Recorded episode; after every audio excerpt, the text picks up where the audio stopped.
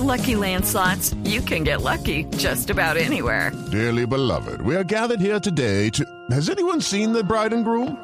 Sorry, sorry, we're here. We were getting lucky in the limo and we lost track of time. No, Lucky Land Casino, with cash prizes that add up quicker than a guest registry. In that case, I pronounce you lucky. Play for free at LuckyLandSlots.com. Daily bonuses are waiting. No purchase necessary. Void where prohibited by law. 18 plus. Terms and conditions apply. See website for details. El padre Alberto Linero es periodista y también está en Mañanas Blue. 6 de la mañana, 42 minutos. Escuchamos una y otra vez noticias que muestran la crisis de los valores en la que nuestra sociedad está, sobre todo el valor de la honestidad. Escuchamos decir que todo, todos tienen su precio. Es más, hay algunos que dicen, si esta persona es honesta es porque no le han hecho una buena propuesta. Es como si todo estuviera supeditado al poder del dinero. Y la verdad, todos queremos tener posibilidades económicas para resolver nuestros proyectos. Pero hay algo que no podemos olvidar.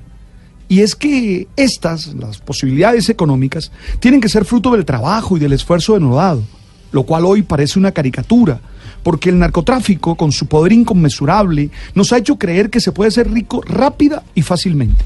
Ricos de la noche a la mañana, casi que mágicos. En este contexto, leo la noticia de John Biafara. Este jugador mm, debutó en 1998 con el Pasto y jugó hasta el 2015, que se retiró en Águilas Doradas. Anotó 56 goles, jugó en Europa, en España, en Inglaterra. Fue campeón con el Ose Caldas en el 2004 y en ese mismo año fue nombrado por la Conmebol como el mejor jugador de América. En el día de ayer, como acabamos de escuchar, fue capturado con fines de extradición por solicitud de una corte del Distrito Este del estado de Texas eh, por hechos registrados entre el 2008 y el 2018. En la operación antinarcóticos que se desarrolló en Jamundí, Valle del Cauca, fueron capturadas, además de Biafara, otras cuatro personas. Mira, tristes experiencias como estas nos deben comprometer como sociedad a plantear modelos de vida que pasan por los valores más sublimes, que nos hagan entender la felicidad desde otras opciones. Ja, yo te lo dejo claro, mientras que sigamos creyendo que lo único importante es el dinero, tendremos este tipo de situaciones.